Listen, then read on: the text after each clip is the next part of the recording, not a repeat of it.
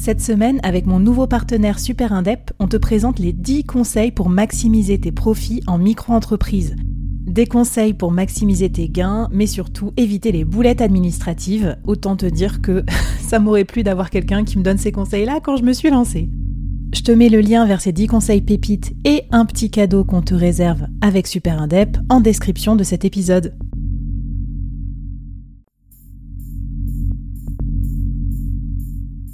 Entreprendre en solo, en toute liberté, sans employé et développer un business rentable, scalable et durable, c'est possible. Je suis Flavie Prévost, ex-dirigeante devenue solopreneur et créatrice du premier incubateur de solopreneurs en France. Avec ce podcast, j'ai voulu créer le board que j'aurais aimé avoir à mes côtés quand je me suis lancée en solo. Un board composé des meilleurs experts, disponible chaque semaine gratuitement à mon micro pour te donner des super conseils et te mettre au défi. L'épisode va commencer je te préviens, ça va vite. Alors n'oublie pas de t'abonner à la newsletter pour recevoir les bonus. Salut à toutes et à tous, j'espère que votre nouvelle année se passe bien et que vous continuez à avancer dans les résolutions pour euh, augmenter et stabiliser vos revenus de freelance. Aujourd'hui j'ai un nouveau challenge à vous donner qui va peut-être vous paraître un peu euh, capillotracté, mais j'assume, c'est ça aussi le board. Je vous emmène dans des territoires parfois un peu euh, innovants, même dans les pratiques de freelance, parce que moi je croise bah, toutes mes pratiques d'ex-dirigeante, de gestion d'entreprise avec les pratiques de freelance, et parfois ça fait des choses un peu déroutantes. Alors, cette pratique, je l'ai apprise par l'expérience, surtout lors du dernier trimestre, où pour construire l'incubateur, j'ai décidé de un petit peu plus faire appel à des freelances pour m'aider, j'avais pas le choix, fallait que j'aille plus vite, euh, fallait que je fasse des choses que je savais pas faire, Enfin voilà, je, parle longuement de délégation dans ma newsletter notamment, tout ça. Donc euh, venez me voir, venez vous abonner si ça vous intéresse. Je ne vais pas parler de ça en détail, mais ce que je voulais vous dire, c'est que quand j'ai fait appel à plein de freelances pour m'aider, parfois très ponctuellement, eh bien, il s'est passé un truc incroyable. c'est que ça m'a énormément aidé euh, pour améliorer ma façon de freelancer. Je m'explique. Quand on est soi-même client d'un freelance, on voit plein de choses instructives. On voit ce qui fait une bonne collaboration avec un freelance. La fluidité, le reporting, la confiance, toutes ces choses-là. On voit aussi ce qu'il ne faut pas faire en tant que freelance. Par exemple, des freelances qui vous laissent dans le flou, qui vous disent pas ce qu'ils font, enfin, qui sont pas sérieux, etc. J'en ai pas eu beaucoup, hein, franchement, mais euh, de temps en temps, ça a pu arriver. Après, on s'est expliqué. Donc, quand on est soi-même client d'un freelance, on devient meilleur freelance.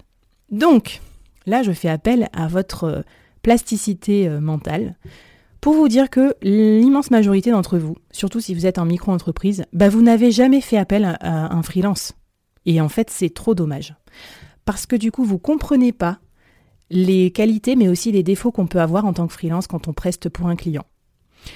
Donc, si vous voulez améliorer votre façon de freelancer, être un meilleur freelance, être plus euh, crédible, plus performant, inspiré confiance, donner envie de faire encore appel à vous plus tard en recurring business, bref, tout ce qui va vous aider à augmenter et stabiliser vos revenus de freelance, bah faites appel à un freelance, là, maintenant, tout de suite, quels que soient vos sujets.